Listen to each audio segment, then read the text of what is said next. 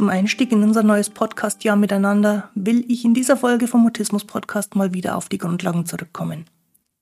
Das Thema überschneidet sich mit den ersten Folgen, die ich schon im Sommer 2020 aufgenommen habe. Aber erstens ist es wahrscheinlich schon eine Weile her, seitdem du die Folgen gehört hast. Und zweitens erkläre ich mittlerweile manches ein bisschen anders. Und vor allem versuche ich dabei, mich etwas kürzer zu fassen. Falls du jemanden kennst, der kompakte Infos über Mutismus brauchen könnte, vielleicht ist diese Folge ja geeignet, um sie mit demjenigen zu teilen. Ich bin Christine Winter und ich hatte selektiven Mutismus, bis ich Mitte 30 war. Heute unterstütze ich andere beim Mutismus verstehen, die Erwachsenen, die ihre Sprechblockaden hinter sich lassen wollen, die Eltern mutistischer Kinder und natürlich auch die Profihelfer. Mutismus bedeutet, dass Kommunikation nicht geht, obwohl du eigentlich schon sprechen kannst, aber je mehr du es willst, desto weniger geht es. Mutismus ist das medizinische Wort für psychisch bedingte Sprechblockaden. Grüß dich und schön, dass du da bist. In der heutigen Folge vom Mutismus Podcast geht es um die grundlegenden Fragen. Was ist Mutismus und was bedeutet das Wörtchen selektiv dabei? Was ist bei einer Angststörung anders als beim Mutismus? Und welches Ziel hat die Mutismustherapie und woran erkennt man die Fortschritte? Los geht's, lass uns über Sprechblockaden reden. Ich habe mir überlegt, mit welchem Thema ich in dieses neue Jahr starten möchte. Und ich habe mich entschieden, auf die ganz grundlegenden Fragen zurückzukommen.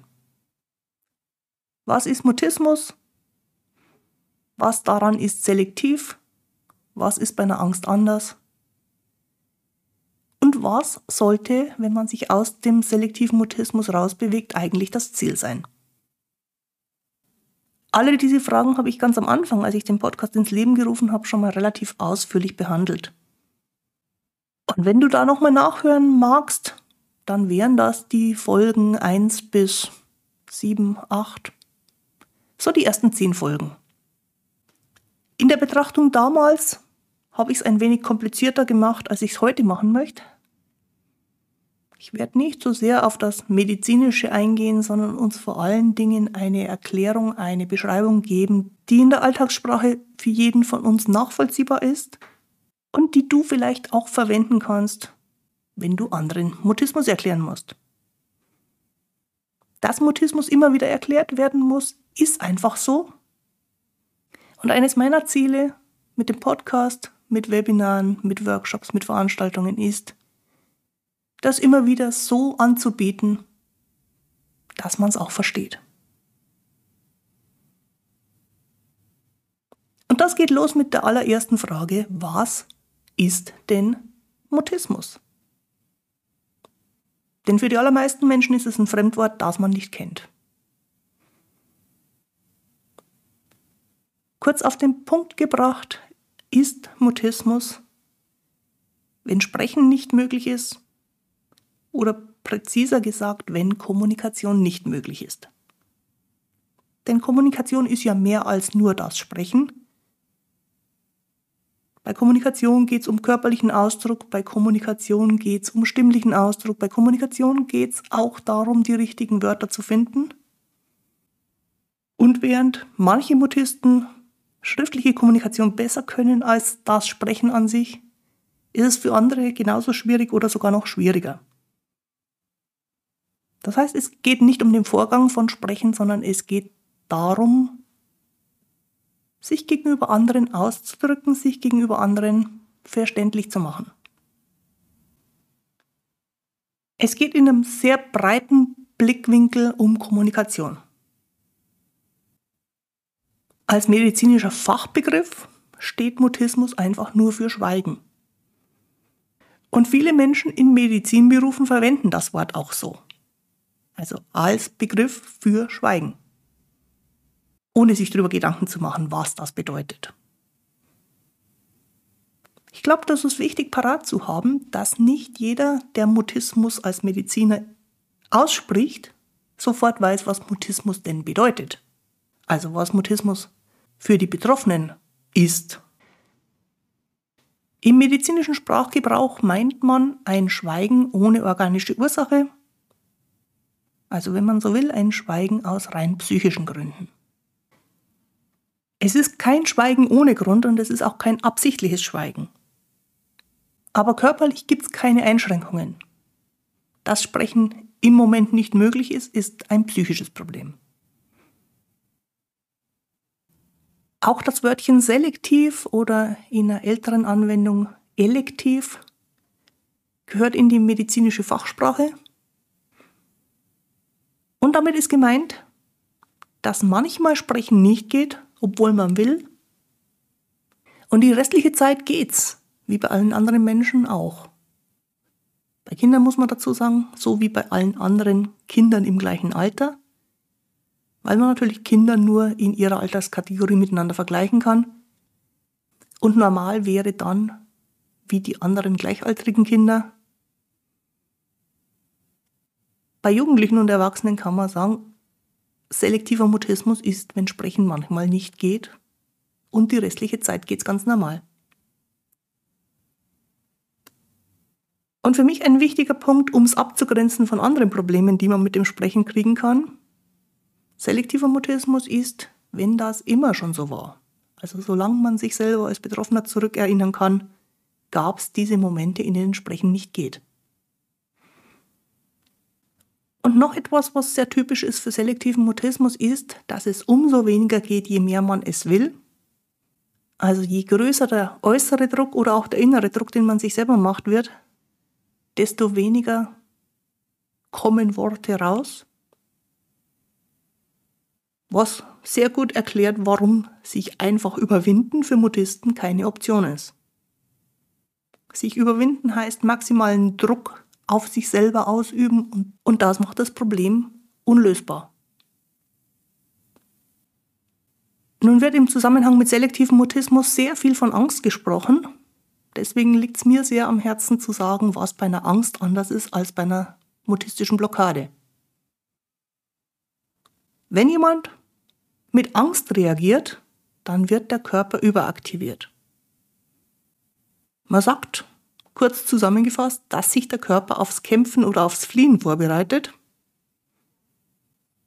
Und zwar unabhängig davon, was der betroffene Mensch will, der Körper entscheidet.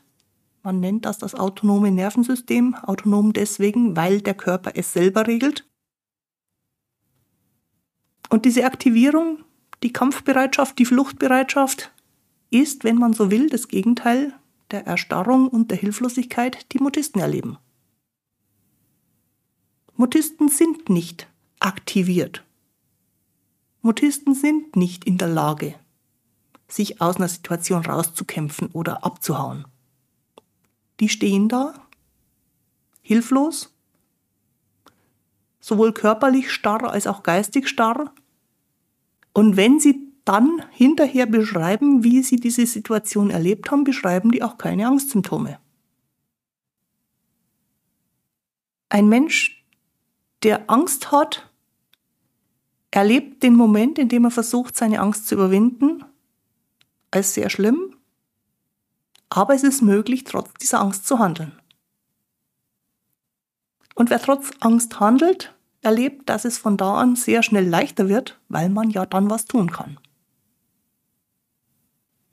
Wenn wir jetzt über Angststörungen reden, dann bezieht sich das auf überzogene Befürchtungen, man bauscht also quasi die Situation auf, vor der man Angst hat. Ich habe kürzlich mit einer Klientin gesprochen, die hatte eine Spinnenangst und sie hat mir mit ihren Händen ein ungefähr 20 Zentimeter großes Riesenvieh in die Luft gemalt. Eine Riesenspinne, wie es sie nirgendwo auf der Welt zu finden gibt. Aber in ihren Gedanken hat die Spinne, vor der sie sich fürchtet, auf sie genauso riesig und genauso gefährlich gewirkt. Und diese Vorstellung davon, wie diese grauenhafte, riesige Spinne ist, löst dann eine, eine im Grunde irrationale Angst aus, die für Leute, die keine Spinnenangst haben, übermäßig dramatisch wirkt. Und was auffällt bei diesen Menschen mit solchen Ängsten ist, dass die sehr konkret und sehr ausführlich benennen und beschreiben können, wovor sie Angst haben. Das ist ein ganz großer Unterschied zu Leuten mit mutistischen Blockaden. Wenn nämlich jemand eine mutistische Blockade beschreibt, ist der Standardsatz durch die Bank ein schlichtes keine Ahnung, geht halt nicht. Man kann nicht sprechen, man weiß aber nicht warum, also aus welchem Grund und man weiß auch nicht, wie man es ändern sollte. Das ist Mutismus. Das ist völlig anders als eine Angst.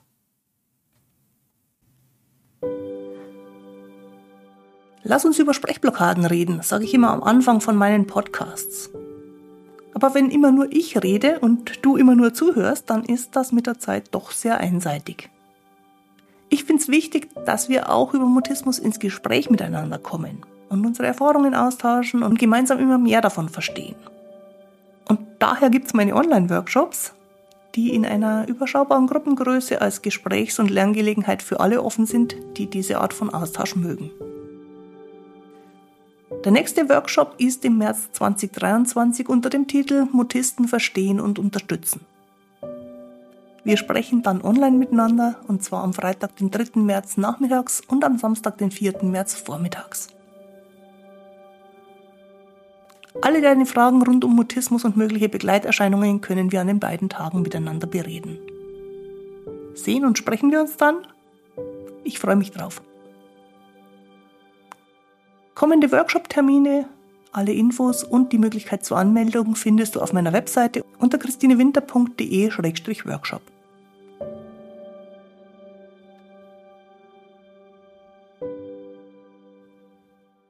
Nachdem wir gesehen haben, dass Mutismus was anderes ist als Angst, erübrigt sich die Frage schon fast, aber ich stelle sie mal trotzdem. Warum ist es beim Mutismus unsinnig, an der Angst in Anführungszeichen zu arbeiten? Ein wesentlicher Punkt für mich ist, die Angst von Mutisten ist in vielen Situationen berechtigt. Denn die Sprachlosigkeit, wenn man Mutismus hat, macht einen komplett hilflos.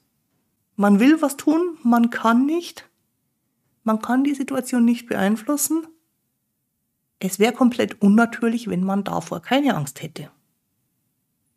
Wenn man nun versucht, diese berechtigte Sorge vor der Hilflosigkeit wegzutherapieren, obwohl die Hilflosigkeit für Mutisten absolut real und potenziell auch gefährlich ist, versucht man eine natürliche Schutzfunktion auszuhebeln, die in unserem Zusammenspiel zwischen Körper und Seele unabänderlich so festgelegt ist. Man versucht also, etwas wegzumachen, was uns als Menschen ausmacht. Dass das so nicht klappt, ist erstens logisch und zweitens sinnvoll. Dazu muss man berücksichtigen, dass Mutisten in der mutistischen Blockade nicht unbedingt Angst empfinden. Der sogenannte Mutismuszustand sorgt nämlich dafür, dass man die Hilflosigkeit aushalten kann, bis sie vorbeigeht und dabei wenig empfindet. Und wenn Mutisten in der sprachlosen Situation keine Angst wahrnehmen, dann wird es komplett paradox in der Therapie erst eine Angst zu suggerieren, um sie dann zu behandeln. Die Idee von der Angst wäre ohne die Therapie ja gar kein Thema gewesen. Manchmal entsteht aus der therapeutischen Vorannahme, dass doch eine Angst sein sollte, auch noch die Annahme, dass es Mutisten an Mut fehlt. Das ist für mich völliger Quatsch. Für mich gibt es keine mutigeren Menschen als die, die sich immer wieder in Situationen im Alltag begeben, obwohl eine begründete Wahrscheinlichkeit besteht, dass sie hilflos werden dabei. Denen fehlt es nicht an Mut. Denen fehlt es allenfalls an Möglichkeiten, den Alltagssituationen anders zu begegnen und dadurch neue Erfahrungen zu sammeln. Wenn aber nicht die Angst in Anführungszeichen wegtherapiert oder ebenfalls in Anführungszeichen der Mut herbeitherapiert werden kann, was denn dann? Meine persönliche Überzeugung ist, dass das, was Mutisten fehlt, die Erfahrung von angenehmem Kontakt ist. Und Kontakt entsteht, wenn Menschen sich aneinander annähern und dabei aufeinander einstimmen. Und zwar auf eine entspannte Art und Weise. Sobald bei den betreffenden Menschen Überforderung entsteht, geht das mit hoher Wahrscheinlichkeit schief. Der Kern der therapeutischen Arbeit mit selektiv-mutistischen Menschen müsste deswegen meiner Ansicht nach das behutsame Experimentieren mit Annäherung ohne Überforderung sein. Das war jetzt ein bisschen abstrakt gesagt. Ich formuliere es mal nochmal anders. Was Menschen mit Mutismus brauchen, damit sie was verändern können, ist die Erfahrung von Begegnung. Und zwar von einer Begegnung, die völlig ohne Erwartung auskommt, von einer Begegnung, in der Begegnung das Einzige ist, was auf dem Programm steht. Und weil Mutismus nun mal sehr viel Überforderungserfahrungen generiert, geht es dabei sehr stark darum, von dem Punkt, ab dem die Überforderung nicht mehr aufzuhalten ist, wegzubleiben. Und dabei geben die Mutisten das Maß an Nähe oder Distanz vor und auch wie lange die Annäherungsphase dauern muss bzw. dauern darf. Das kann man nicht mit den normalen Maßstäben von nicht-mutistischen Menschen messen, sondern da ist tatsächlich die Herausforderung für Helfer, für Kontaktpersonen, nach Gefühl zu gehen, wie viel geht, wann ist es zu kurz, wann geht es zu schnell, aber auch wann ist es zu lang und es wird nur noch anstrengend. Meine Überzeugung ist, dass normales Kontaktverhalten dadurch entsteht, dass man immer wieder Erfahrungen mit solchen angenehmen, normalen Kontaktsituationen macht. Und wichtig wäre dabei, dass es so gut wie nie aus zu großer Überforderung heraus zu Kontaktabbrüchen kommt. Eine Frage, die mir öfter mal gestellt wird, ist, ob das funktionieren kann mit einer nicht auf Mutismus spezialisierten Psychotherapie. Meine Antwort dazu ist, in allen Therapieformen und in allen Therapiemethoden sollte das vorrangigste Ziel sein, eine gute Beziehung miteinander herzustellen. Und das ist bei Mutisten nicht anders. Und wenn du mich fragst, geht das auch gar nicht anders, als dabei auf das Tempo des Patienten Rücksicht zu nehmen. Jetzt ist manchmal der Therapeutenalltag für einen ruhigen, längeren, entspannten Kontaktaufbau fast zu eng getaktet. Günstig wäre da ja, dass es so lange dauern darf, wie es eben dauert. Und das in jeder Therapiestunde, in jeder Therapieeinheit aufs Neue, weil man nicht aus einer gelungenen Kontaktsituation ableiten kann, dass das von da an immer so läuft. Und manchmal kommt es mir so vor, als ob die Therapeuten da relativ schnell ungeduldig werden. Und dass die Therapeuten nicht jede neue Stunde als Möglichkeit sehen, die Kontaktanbahnung wieder zu üben, wieder auszuprobieren, wieder rauszufinden, wie es geht. Sondern ganz schnell die Erwartung entsteht, es ist jetzt einmal gegangen, jetzt hätte ich es gern von jetzt an immer so. Bei den Psychotherapiemethoden, bei den Therapieformen ist bei uns im deutschsprachigen Raum die Verhaltenstherapie die bei weitem verbreitetste. Und Verhaltenstherapie bringt sehr viel Erfahrung mit Angststörungen mit. Wenn eine Blockade auftritt, in der Angst entweder gar keine oder allerhöchstens eine untergeordnete Rolle spielt, laufen viele von den verhaltenstherapeutischen Maßnahmen komplett ins Leere. Und da kann es passieren, dass dadurch die Verhaltenstherapeuten verunsichert werden. Und auch andere Psychotherapieformen sind nicht von vornherein darauf vorbereitet, dass jemand aufgrund von einer Blockade in der Therapiestunde handlungsunfähig wird Deswegen wird manchmal den Patienten unterstellt, dass sie nicht motiviert oder interessiert genug für eine Therapie wären. Sowas ist sehr schade, weil es auf einem Irrtum beruht, den man, wenn man Mutismus besser verstehen würde, ganz schnell ausräumen könnte. Da liegt die Frage auf der Hand, ob mutismus-spezifische Therapien nicht die bessere Lösung sind. Und auch hier steht für mich an allererster Stelle, dass die wesentlichste therapeutische Hilfe darin besteht, gute und entspannte Kontakterfahrungen zu ermöglichen. Also im Grunde gilt das Gleiche wie für jeden, der psychotherapeutisch arbeitet. Wir haben hier im deutschsprachigen Raum die Sondersituation, dass mutismus-spezifische Fortbildungen vor allem von Logopädinnen und Sprachtherapeuten wahrgenommen werden Dadurch ist einerseits eher die Erfahrung vorhanden, dass Sprechen mal nicht geht, dass das Sprechen an sich unmöglich ist. Die Erfahrung haben Psychotherapeuten so oft nicht.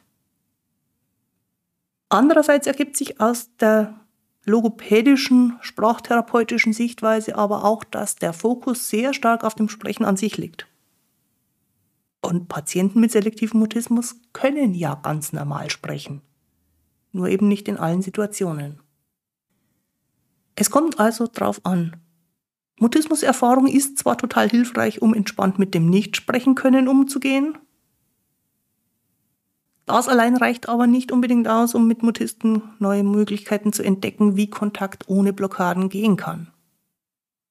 Und wenn man sich als Therapeut dabei zu sehr auf den reinen Vorgang des Sprechens versteift, löst das häufig das Problem nicht. Die letzte wesentliche Frage für diese Folge aus meiner Sicht ist, was denn eigentlich das Ziel ist, wenn Mutismus immer wieder das Problem ist. Für mich ist klar, dass es beim Mutismus, bei der Therapie von Mutismus nicht ums Sprechen an sich geht, sondern um die Erfahrung von entspannt angenehmer Kommunikation. Denn mutistische Blockaden betreffen ja nicht nur das Sprechen, sondern alle Ausdrucksmöglichkeiten von Körper und Stimme und oft auch das Schreiben. Im Grunde also jegliches Kontaktverhalten. Und mutistische Blockaden betreffen sehr stark die Erfahrung, wie Kontakt sich überhaupt anfühlt. Daher ist es aus meiner Sicht nicht unbedingt ein Erfolg, wenn unter Druck einzelne Wörter, insbesondere nachdem man sie eingeübt hat, so auf Kommando geäußert werden können.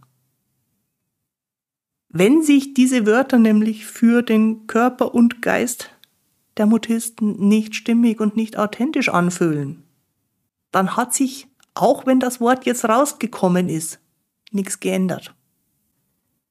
Der entscheidende Fortschritt in der Arbeit mit Mutisten ist, dass neue Situationen als Möglichkeit erlebt werden, die eigene Neugier und das innere, intrinsische Interesse an Begegnung und Kontakt zu stillen. Wie viele oder wenige Worte dabei gesprochen werden, ist nicht entscheidend. Man kann aber durchaus sagen, dass es automatisch mehr Wörter werden, je angenehmer das Entdecken und das Erkunden der Situation ist. Und da das Sprechen immer schon gegangen ist, kann man darauf vertrauen, dass es in der passenden Situation von selber kommt. Das Ziel für Mutisten ist, in jeder Situation selber und frei entscheiden zu können, ob und was man spricht. Und mit der Zeit sollte sich ergeben, dass das ohne großes Vorausdenken, ohne großes Nachdenken ganz natürlich kommt. Die Frage, wann Mutismus geheilt ist, darf man nicht an der Anzahl von gesprochenen Worten messen. Das entscheidende Kriterium dafür ist, ob es noch Situationen gibt, in denen freies Sprechen nicht möglich ist. Und Mutismus ist dann geheilt, wenn es solche Situationen nicht mehr gibt. Wenn man also immer die Möglichkeit hat, mit Kommunikation in allen Situationen zu reagieren. Wenn ich die heutige Folge noch mal kurz auf den Punkt bringe, dann ging es mir darum zu sagen, was Mutismus ist, also das medizinische Wort für Schweigen, aber aus der betroffenen Sicht wesentlich weitreichender, dass Kommunikation nicht geht. Und was das Wörtchen selektiv dabei sagt, nämlich, dass es manchmal nicht möglich ist und die restliche Zeit schon. Dann wollte ich darauf aufmerksam machen, dass eine Angststörung was anderes ist als eine mutistische Blockade. Und auf das Ziel hinweisen, dass Mutismus Therapie hat, nämlich, dass das ungewollte Nicht-Sprechen können im Verlauf der Therapie immer seltener wird und bei abgeschlossener Therapie in keiner Situation mehr auftritt. Mit diesem Start ins neue Podcast-Jahr ist die Grundlage für die nächsten Folgen gelegt und wir können wieder mehr in die Details gehen. Ich habe mir erlaubt, für die nächsten Monate eher unregelmäßig am Podcast zu arbeiten, sodass wahrscheinlich zwei bis vier Wochen zwischen den einzelnen Folgen vergehen werden. Wenn du den Podcast schon mit einer App abonniert hast oder wenn du bereits meinen Infoletter per Mail bekommst, wirst du über jede neue Folge informiert werden. Alle meine Podcast-Folgen und auch die Möglichkeit, den Infoletter zu bestellen, gibt's auf meiner Internetseite christinewinter.de-mutismus-podcast. Termine, Infos und die Möglichkeit zur Anmeldung für meine Workshops findest du unter christinewinter.de-workshop. Und wenn du gern mit mir gemeinsam das Thema Mutismus oder die Hilfe für Mutisten in einem Beratungstermin besprechen möchtest, schick mir eine Nachricht oder vereinbare einen Termin über den Online-Kalender auf der Webseite. Jetzt wünsche ich dir eine gute Zeit. Bis zum Wiederhören. Tu dir gut. Deine Christine Winter.